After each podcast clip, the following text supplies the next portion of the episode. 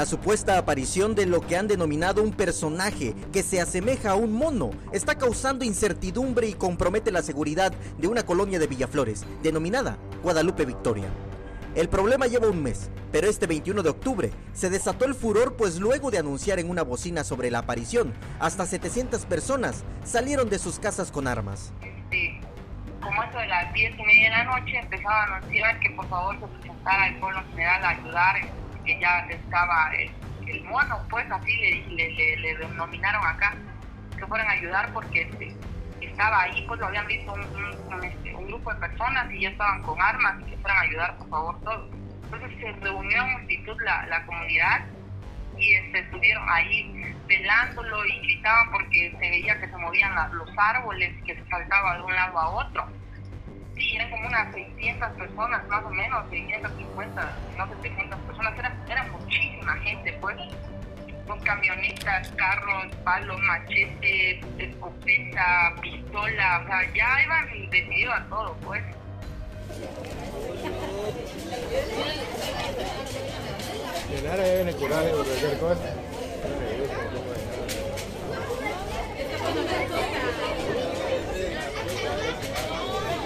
Unidos jamás serán vencidos. Una ciudadana del poblado Guadalupe Victoria narró lo que está ocurriendo desde hace un mes y que se fue repitiendo cada tercer día. Alrededor de hace como un mes más o menos fue que, que se hizo la aparición de, o sea, por primera vez de, de, de este sujeto. Que decían que, que lo veían en, las, en los techos de las casas. Pues la primera vez la gente pensó que era broma o que se confundieron porque es alrededor de las nueve y media y es que, que, que, sale este personaje, pues. Lo han salido a buscar entre árboles y ahora es una constante cada noche. Hay quienes creen que es un animal y otros más que se trata de una aparición. Chulada mi pueblo, eh. Relatos que dicen que es como de un metro cincuenta más o menos, un metro cuarenta, y de que sí está pesado pesado, ¿por qué? Porque aplasta lo que es la lámina, lo aplasta mucho, pues la no es de que sea un, un, una, un personaje chiquito como un mono de zoológico, un mono de los monos normales, pues, sino que es un, una, un personaje grande, pues, porque sí, sí, el tesoro se da a demostrar en, en, la, en el tipo, en el techo, pues. No ha habido intervención de la autoridad municipal. Los policías de la comunidad se han unido a la población que busca el animal o a la supuesta aparición. Samuel Revueltas, Alerta Chiapas. Ahí se lo alcanza, mira con esta cámara. Es una localidad del municipio de Villaflores en donde se registra este increíble hecho la persecución de cientos de personas de un presunto hombre mono, así como lo escuchó, un presunto hombre mono. Muy buenas noches, soy Eric Ordóñez, esto es Alerta Chiapas en resumen y ya comenzamos, Samuel Revueltas. Eric Ordóñez, ¿cómo estás? Muy buenas noches a la ciudadanía que en estos momentos se está conectando a la plataforma de Alerta Chiapas. Quédese con nosotros, tenemos mucha información. Hoy le hackearon el teléfono al gobernador de Chiapas, a Rutilio Escandón Cadenas. La Fiscalía General del Estado ya investiga en colaboración con la Policía Cibernética de acá, de Chiapas. Y por otra parte, también ya reabrieron el Parque Convivencia Infantil luego de una serie de sucesos, vamos a decirlo, como la película Extraordinarios, al fin reabre el Convivencia Infantil. Eric Ordóñez, Gustavo Caballero, ¿qué te parece? Comenzamos.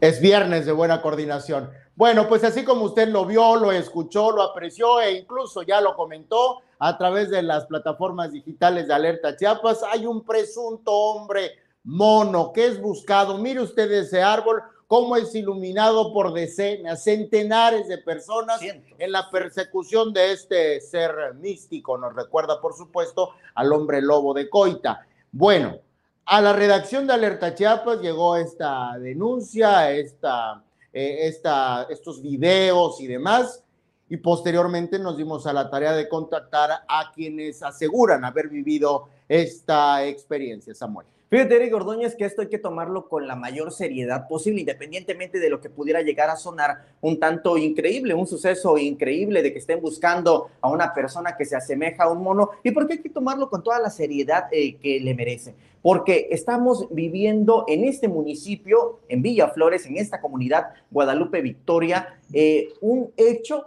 que está comprometiendo la seguridad de la misma ciudadanía. ¿Y esto por qué lo digo? Porque después de un mes de esta supuesta aparición, porque así lo dice la misma población, que se trata de una posible aparición de un hombre que incluso está eh, recorriendo casas y que pues es un tipo con un peso determinado porque aplasta las láminas. Así nos no, no lo narraron. Pero ¿por qué es un tema que sí es periodístico y por qué compromete? Porque compromete la seguridad de la misma población.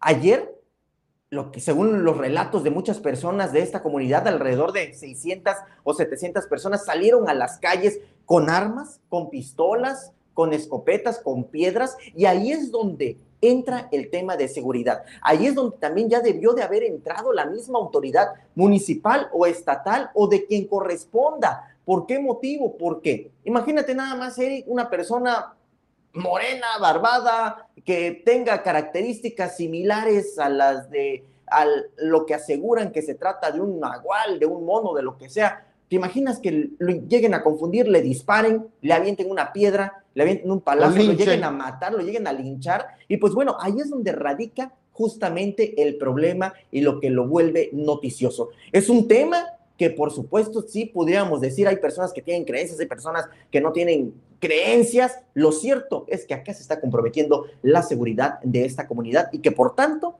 la autoridad ya tiene que intervenir, porque incluso, Eric, tú lo mencionabas hace rato en la redacción, hasta podría ser un caso de histeria colectiva. Es correcto, se trata de una cuestión de psicosis colectiva que seguramente se debería tomar en cuenta por los fines mismos que dice eh, Samuel, por un tema de seguridad, porque está eh, pues ya poniéndose en riesgo la integridad de las personas de esta localidad, Guadalupe Victoria, ahí en el municipio de Villaflores. Es una revuelta. Por supuesto que genera muchas reacciones de incredulidad, muchas reacciones de mofa y demás, pero bueno, estamos hablando de una localidad eh, pequeña del municipio de Villaflores, bueno, con relativa población, no tan pequeña, eh, pero que se da esta situación insisten ellos en que hace más de un mes se han registrado estos presuntos hechos. Hay hipótesis de que incluso ya evolucionó, que se encuentra alimentándose, etcétera, etcétera, etcétera, etcétera. Eso no es el punto a destacar, como bien lo menciona Samuel. Periodísticamente, el hecho de consignar este, esta situación es que es un tema que vulnera la seguridad de una localidad y que seguramente las autoridades deberían tomar cartas en que Ya debió haber entrado la autoridad de Eric Ordóñez porque eh, al estar consignando también que son muchas personas que ven algo, pues bueno, se puede tratar de un animal que esté suelto y que también eso esté comprometiendo, evidentemente, la seguridad de la población. Insistimos, aquí, en este caso, ya debió haber ingresado la autoridad a poner orden a analizar qué es lo que está sucediendo y darle un razonamiento a la misma población, qué es lo que está ocurriendo. Eso es lo que tendría que estar pasando ya. Esta histeria colectiva puede terminar no bien, así que necesaria la intervención de las autoridades. Así es. Donde sí ya intervinieron las autoridades es en este hecho de violación a su seguridad y probable invasión a su privacidad del mismísimo gobernador del estado de Chiapas, Rutilio Escandón Cadenas, quien a través de Facebook, quien a través de Twitter este día viernes emitió un mensaje dirigido a sus familiares, a sus amigos, dirigido a sus colaboradores y al pueblo de Chiapas, anunciándoles que su teléfono celular había sido hackeado. con horas de diferencia o minutos de diferencia también lo daba a conocer otra gobernadora, la de Guerrero, ¿cómo se llama? Evelyn Salgado. Evelyn Salgado. Evelyn Salgado, lo daba a conocer. Y bueno, con esto, eh, posteriormente se daría a conocer también el posicionamiento, ese es el mensaje del gobernador. A mi familia, amistades y contactos les informo que mi celular fue hackeado. Pido hacer caso omiso de cualquier mensaje. Se están tomando las medidas necesarias. Luego emitiría la Fiscalía General del Estado un posicionamiento al respecto. La Secretaría de Seguridad y Protección Ciudadana, su Policía Cibernética, se encuentra trabajando ya en esta situación que vulnera la seguridad. Miren, no vamos a ser eh, catastróficos ni exagerados, pero es la del Estado, porque pues es quien representa al Estado. Sí, eh, el gobernador, pues es el gobernador del Estado de Chiapas, y mire que yo estaba muy contento porque creí que el mensaje que había recibido era de él, pero no. Bueno, el caso es que esta situación eh, permanece hasta el momento, según lo que institucionalmente se ha dicho, en control, no se ha vulnerado eh, de alguna u otra manera la integridad del gobernador. Sin embargo, eh, importante dar a conocer esta situación y yo creo que como ciudadanos a todos también debería esta situación ponernos al tanto, ¿no? sí, cómo, cómo cuidarnos en el uso de los medios digitales de comunicación para evitar esto o cómo reaccionar ante una situación como y, y, fíjate, Eric Ordóñez, que es muy importante por lo que tú justamente mencionas, el vulnerarle el celular a un primer mandatario, pues evidentemente también compromete cuestiones de seguridad. Imagínate nada más eh, la información que se maneja desde el celular eh, privado ¿Con quién del mismo escribe, gobernador, contigo y contigo, se escribe, pues por supuesto que no, pero por supuesto que con mandatarios, con claro. este, eh, con el mismo presidente de la República posiblemente, e incluso y sobre todo de manera muy particular eh, con elementos de las Fuerzas Armadas y de seguridad, y yo creo que ahí es donde recae, por supuesto, también el hecho periodístico y lo que se consigna. Ahora bien, creo que es muy importante, independiente, fíjate que luego salían comentarios de que por el hecho de ser el gobernador, es que la fiscalía comienza a investigar, es que es un hecho que en realidad la fiscalía desde el primer momento momento tuvo que haber salido a, a, investigarlo y así fue. Minutos después se emitió un comunicado donde se da a conocer de que comienza una carpeta de investigación para analizar quién fue o más bien para dar con los responsables de quienes hayan eh, cometido este ilícito, porque al final de cuentas, por supuesto que es un ilícito. De manera muy particular, lo que ocurrió en Guerrero con la gobernadora Evelyn Salgado es que a ella le vulneraron, pero fue directamente el WhatsApp. Entonces, yo creo que también ahí estamos ante estos dos hechos, dos gobernadores, dos gobernadores, por cierto, de Morena, a quienes les vulneraron el celular en este día. Eric Ordóñez, avanzamos con los temas. Evelyn Salgado escribió, les informo que mi cuenta de WhatsApp ha sido vulnerada para fines sí. de extorsión. Les pido que hagan caso omiso cualquier mensaje a mi nombre que pudieran recibir o hayan recibido durante la madrugada de este viernes solicitando alguna cantidad de dinero. De momento, y hasta que mi equipo técnico resuelva el problema, no utilizaré mi cuenta de WhatsApp por motivos de seguridad. Ahí está muy raro, ¿eh? Sí. Cada vez son más seguros las aplicaciones. Quién sabe, ojalá no tenga relación una cosa con la otra. Bien, en otros temas más locales, al fin, después de un año o siete meses de estar cerrado, que es que por la pandemia, reabrió convivencia infantil, el parque emblemático de Tuxtla Gutiérrez, emblemático temático de Tuxtla Gutiérrez. Hoy, insisto, tras un año, siete meses, mire, con bombos y platillos, cuántas familias esperaban la, reapertura de este parque infantil ubicado, le repito, aquí en Tuxtla Gutiérrez, Chiapas. Decenas, mira, corrió la noticia, te voy a parafrasear como reguero de pólvora, la noticia de la reapertura de convivencia infantil y vámonos, se fueron que volando, como en resbaladilla. Muchas familias hemos recabado testimonios y por supuesto la opinión de los concesionarios, quienes eran también quienes adolecían. Dentro de estos, estas impresiones ciudadanas que recogimos y que habremos de compartir a través de Alerta Chiapas, pues vino familia de todos lados, no solo de Tuxtla Gutiérrez, niñas, niños, adultos, todos contentos con la reapertura de convivencia infantil. Qué bueno, felicidades a los que asistieron por el uso del cubrebocas, como estamos viendo en pantalla, que al parecer es una medida, bueno, le retiro la felicitación a ese señor de ahí, a ese niño, eh, pero pues es una medida importante que habría que tomar en cuenta si usted va a ir a convivencia infantil. Si no lo sabía, si no se había enterado, si no lo había visto, hoy se lo reafirmamos. Convivencia infantil reabre sus puertas luego de un periodo de estire y afloje entre el ayuntamiento de Tuxtla Gutiérrez que aseguraba que convivencia infantil no podría reabrirse porque por las condiciones de la pandemia, pero si estuvieron abiertos cientos de lugares, parques, restaurantes, cines, todos menos convivencia infantil. Tuvo que llegar un exfuncionario en carro, escandalizar y hacer una presunta, un presunto desalojo, para que las cosas cambiaran y hubiera un buen diálogo. Tú dices, Eric Ordóñez, que todos felices, todos contentos. Yo, la verdad, lo dudaría mucho si también el presidente municipal, Carlos Morales, está contento con esta reapertura. Y lo que sí podemos consignar es que, mira, al menos estas imágenes que estamos viendo en estos momentos en pantalla, mira la gente eh, acudiendo a este parque de diversiones temático, emblemático de Tuxtla Gutiérrez. ¿Esto no quería Carlos Morales? ¿Esto no quería? No, no quería la administración pasada, que es la que no dejó que convivencia infantil se reabriera. Adivina la quién- nueva administración Tuxleca sí lo permitió. ¿Adivina quién encabezaba la administración anterior? Ah, caray. El mismo Carlos el mismo Carlos. El Bueno, ya Carlos cambió. Todos podemos cambiar, Samuel. Y fíjate, Eric Ordóñez, que hay que decirlo así, sin pelos en la lengua también. Evidentemente, Carlos Morales no quería a los concesionarios actuales, quería una limpia y más bien quería a nuevos concesionarios. Hay que decirlo tal cual. ¿Por qué? Porque si no, entonces, ¿por qué ir retrasando de manera Me parece que son las la acciones. apertura y por qué mostrarlo así tal cual? ¿Por qué no desde un inicio plantearle, ¿saben qué? Concesionarios, Ya concesionarias, ya no los queremos o ya no eh, cumplen con la función que tienen que cumplir dentro de este parque convivencia infantil. ¿Por qué no mejor hacemos un cambio? Pero ¿por qué nunca hablarles con la verdad? Les pusieron mil y un trabas con mentiras para que se tuvieran que salir en determinado momento y tuvo que venir un escándalo, el de un funcionario que aparentemente llegó tomado a intentar hacer un desalojo, que fue destituido, para que ahora sí tuvieran que suavizar el tema y que básicamente les dieran todas las de ganar. Yo no sé por qué los cuatroteístas se excusan, se esconden y mienten. Porque eso es lo que pasó en situaciones Es como esta, como en claro.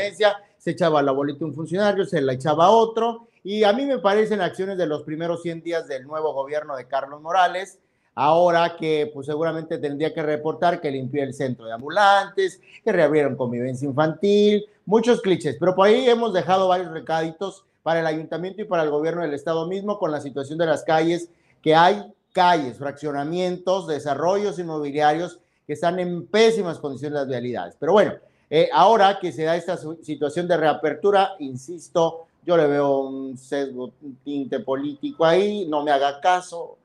Sin embargo, pues ahí está el reflejo. Que sabes que también tache para todos aquellos funcionarios políticos que salieron hoy a festinar la reapertura del centro de convivencia infantil cuando han estado en otros puestos de toma de decisión también en las cuales no han planteado mejoras hacia el Se llama oportunismo político, ocupado sí. en redes sociales. Ya me imagino regidores, síndicos y demás parándose el cuello Sí. por algo que ellos mismos venían eh, posponiendo o impidiendo. O, o que nunca les había interesado también, así de simple. Búsquense ¿Sabes, ¿Sabes qué? Y, buenos y, y- y quizá con esto yo cierro mi, mi participación en torno al Parque Convivencia Infantil. Yo creo que va a ser muy necesario el que yo lo pueda reportear o que lo reportemos en el equipo de Alerta Chiapas. ¿Bajo qué condiciones se da esta reapertura de convivencia infantil? Hasta donde yo recuerdo, tres grandes bodegas que deberían de ser espacios lúdicos específicamente para la recreación de la son niñez siguen siendo dependencias Sí. municipales, siguen ocupando una, Y el Instituto de la Juventud y el Emprendedurismo, la dirección, me parece que de eh, seguridad pública. algo de seguridad Y pública. una más que va. Una cosa que me parece muy preocupante. Fíjate, el, el que haya una instancia de seguridad pública al De interior desarrollo del parque social, infantil me parece preocupante. Sí, Me parece sí. preocupante porque pues, Pues uno no, se- tres. no sabe lo- las cosas que se manejan. Las tres, ocupando espacios que No, no deberían. Definitivamente. Ahora, te voy a decir una cosa. Yo, eh, lo, de las últimas cosas que cubrí de convivencia infantil fue el intento de desalojo y todo este rollo que se hacía. Hay una unión entre los concesionarios que, que debo reconocer. Todos Sí. han jalado parejo y mucha gente se les ha sumado. Bravo por ello. Pero al igual que como sucede con el tema de Uber y los taxistas actualmente, que por cierto, escandalazo, creo que podemos proyectarlo, Gus nos da todavía tiempo, de, vean el, el show que dan taxistas, en, en, en se los, se los compartimos. Pero primero decirles que así como incluso el mismo gobernador hizo un llamado a los concesionarios, a los transportistas, a mejorar la calidad del servicio, porque es lo que demanda la ciudadanía, pues igual los concesio- concesionarios de convivencia infantil, luego de este proceso tan difícil, eh, de- hubo hasta lágrimas, hay un testimonio que les vamos a compartir. Sí, Bueno, sí, pues sí. después de esto que venga también un compromiso, renovados bríos para mejorar este que ha sido un espacio emblemático. Y bueno, entre que si Uber o taxi o lo que usted quiera, pues ahí está ese espectáculo. No lo mandamos a hacer nosotros, no lo mandó a hacer nadie, pues aquí se arreglan las cosas así entre los transportistas, desafortunadamente, no es algo que veamos, eh, que no hayamos visto, sin embargo, pues ahí está esta escenita, eh, todavía estamos por compartirles la información de dónde se dio este suceso. Fíjate que yo quiero insistir un tanto también en esta, no, no, eh, en la actitud que luego llegan a tomar determinados este, eh, taxistas, y es que lo que pasa también es que a veces sobre ellos recae toda la responsabilidad, vamos, administrativa, física, de salud, eh, y que, bueno, ¿quiénes son los que se llevan todo el dinero? Concesionarios. ¿Quiénes son los que se llevan el servicio? Para bien o para mal, pues evidentemente el usuario. ¿Quién está en medio? El eslabón más débil, Claro. el que afronta todos los problemas, el que tiene que entregar cuenta, el que tiene que ir más rápido para poder sacar el dinero del día. Pues evidentemente los taxistas. Situaciones como estas, como estos videos, que por supuesto son bien lamentables y que por lo mismo se necesita profesionalizar el servicio público del transporte, pero también ponernos a analizar quiénes son los más afectados en esta cadenita que representa Secretaría eh, de Transportes, Sí. que representa concesionarios, que representa usuarios y que representa, por supuesto, también a los choferes. Revisa algo que acabas de recibir y eh, termina de dar tu aprobación para ver si se lo compartimos a nuestra audiencia justamente sobre este tema de, eh, del transporte público. Nosotros aquí hemos fijado eh, o dado a conocer las posturas de todos, de todos, absolutamente todos los que eh, se han visto involucrados en este tema de Uber.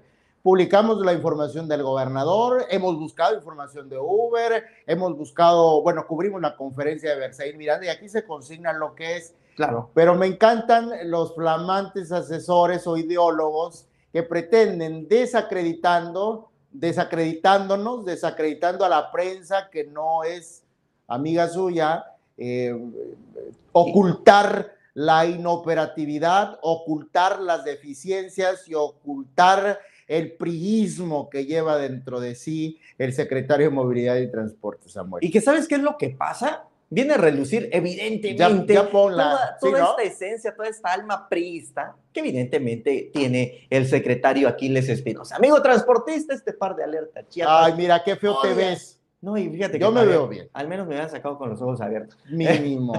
Que odiamos al taxista chiapaneco, dice según esta imagen. Que no nos sigas en las redes porque nosotros somos chayoteros y no nos importa ni tú ni el usuario. Oiga, pues más bien, creo que hemos dejado consigna a quién es a quien no, o más bien quien odia el servicio público de transporte. ¿Quién está del lado de concesionarios? ¿Quién está a favor de que siga habiendo un transporte deteriorado, pésimo en Chiapas y que evidentemente está en contra de que en verdad haya un transporte público digno a la altura de otras ciudades? Porque Tuxtla Gutiérrez, Chiapas, por supuesto, que lo merece. Merecemos tener un transporte Claro. a la altura de otras ciudades de avanzada. Y no lo hemos dicho solo nosotros, taxistas mismos, taxistas mismos, e- e- esta manera de, de querer evadir sus responsabilidades y querer eh, desacreditar la voz de la misma ciudadanía, porque eso es lo que hemos hecho en Alerta Chiapas, desprestigiando nuestras imágenes. No, hombre, a mí no me conocen ni la mitad, Y ahora, la verdad. y ahora chayoteros. Y ahora, pues, ¿a, quién le- chayoteros, ¿a quién le estamos cobrando? ¿A Uber? A ver, no, no. Pudiera comprarnos publicidad, si Por puede, es una sí. empresa privada. Por ¿no? supuesto que sí. Yo creo que se les debe quitar, que la 4T debe acabar con eh, la sangre priista que no ha podido sacarse. Pero es que por el Esas estrategias son baratijas, hombre, se hacían en los años del caldo, hombre. Pero por ¿no? el contrario, los están reclutando, los están Ah, sí, les dan chamba, servidores públicos. no, les dan voz a los pulpos del transporte, pues no lo decimos nosotros, lo dicen muchos, y aclaro, nos, y sobre todo yo de manera personal que he ocupado el servicio de taxis, uff, tengo un sitio que es de mis favoritos, el Estrella, y le mando un saludo a una de las operadoras que es mi amiga y seguro nos está viendo. Pues contra ellos nada, pero esa gente es la misma que muchos de ellos aseguran las condiciones bajo las que trabajan y cómo muchos que tienen hartas placas las rentan. El mismo secretario lo confirma y lo reconoció. Samuel, hay gente que renta sus placas y eso es ilegal. ¿Qué ha hecho? Ahora, a nosotros nos quieren señalar, a nosotros nos quieren desprestigiar. Hombre, pero al secretario lo han señalado más y con pruebas. Y en su cara. Y él mismo se ha señalado como un ser intolerante a la crítica, porque eso es usted. Ahora, yo quiero reiterar la invitación. En nueva cuenta. Ah, sí. Es al la tercera. secretario de Movilidad y Transporte, ya sería la cuarta. me La- sí, es cierto. Y si contamos un poco más las que le hemos hecho muchas. desde todas las manifestaciones que han hecho concesionarios y concesionarios del Conejo Bus, déjenla de parar. Cuatro en lo que llevamos únicamente por el tema de Uber. Y volvemos a hacer la invitación al señor Aquiles Espinosa, exdirigente del Partido Revolucionario Institucional en Chiapas, aquel que declinó en alguna ocasión para darle el paso a Roberto Albores Gleason y que ya después básicamente se olvidó de las siglas priistas y se convirtió, se transformó Se transformó. en, este, transformó. en esta administración, eh, no vamos a decir a morenista, pero pues que sí al final de cuentas está sirviendo para otra administración, para que tenga un espacio de réplica aquí en Alerta Chiapas, porque el espacio está abierto para él. Aunque lamentamos que no vamos a poderle garantizar un espacio a modo, pero este va a ser su espacio para que usted pueda expresar lo que quiera, absolutamente lo que quiera decir. Bueno, pues la chamba de uno es responder. Ahora nos que no vamos a evitar, por supuesto, que traiga su manifestación de Ah, bueno. que lo respaldan, pues eso, por supuesto que no. Y por el contrario, Pues la podemos hacer a dar distancia, mira, porque a lo mejor ya viéndonos como que feo. Bueno, eso sí. Pero sí lo podemos hacer a distancia. Bueno, arriba el viejo PRI de la 4T, porque eso hacen, montarlos. Bueno, ya acabamos. No es pleito, Nos es vamos. aclaración, es aclaración, porque si yo fuera como usted dice, créame que eh, viviría más cómodo. Bueno, pero ¿qué le importa a la gente cómo come uno? ¿Cómo? Nos vamos, Eric Ordóñez. Es Ya viernes. Vámonos en paz, vámonos en paz. Use Uber, ¿no es cierto? Bueno, use el transporte que quiera, somos libres. Por eso te dicen lo que te dicen. No, pues qué, o sea, yo no he hecho nada y mira, familiares míos que tienen concesión, me acabo de enterar. Oye, Eric, no, ¿cómo, cómo dices eso? No todos son iguales, pero y lo señalan. Y ahí lo tengo escrito, hombre. Oye, yo le quiero mandar, si tú no lo ¿A vas a hacer, yo le quiero mandar un saludo a, este, a los de la clase de mercadotecnia de quinto, ¿ah? Alan. Espinosa, Ah, mis muchachos, ayer ellos. cumplió años uno no, de ellos. Oye, pues hay que mandarle un saludo para él y, y esperar la invitación para el pastel, porque aquí no nada No, eres tú, Eric mientras sean-. ¿Cómo Mientras no? estemos en esta posición, no. Cuando egresen. Eso. Eduardo Pascasio cumplió años, saludos. Nos vamos, Eric Ordóñez. Bueno, mis muchachitos y muchachitas, gracias por habernos acompañado en esta noche de catarsis, por haber finalizado juntos esta semana de eh, esta semana de Uber, Esta semana de Uber. esta semana de Uber y de hombres monos. Gustavo Caballero realiza y dirige este espacio de Alerta Chiapas. En resumen, Samuel y yo aquí nos veremos Caravana Migrante este fin de semana. Ojo con ello. Caray. Hasta Nos vamos. ¿Quieres enterarte antes que cualquiera de lo que está sucediendo en Chiapas? No te pierdas ninguna de nuestras transmisiones en vivo. Activa la campanita y ponte alerta.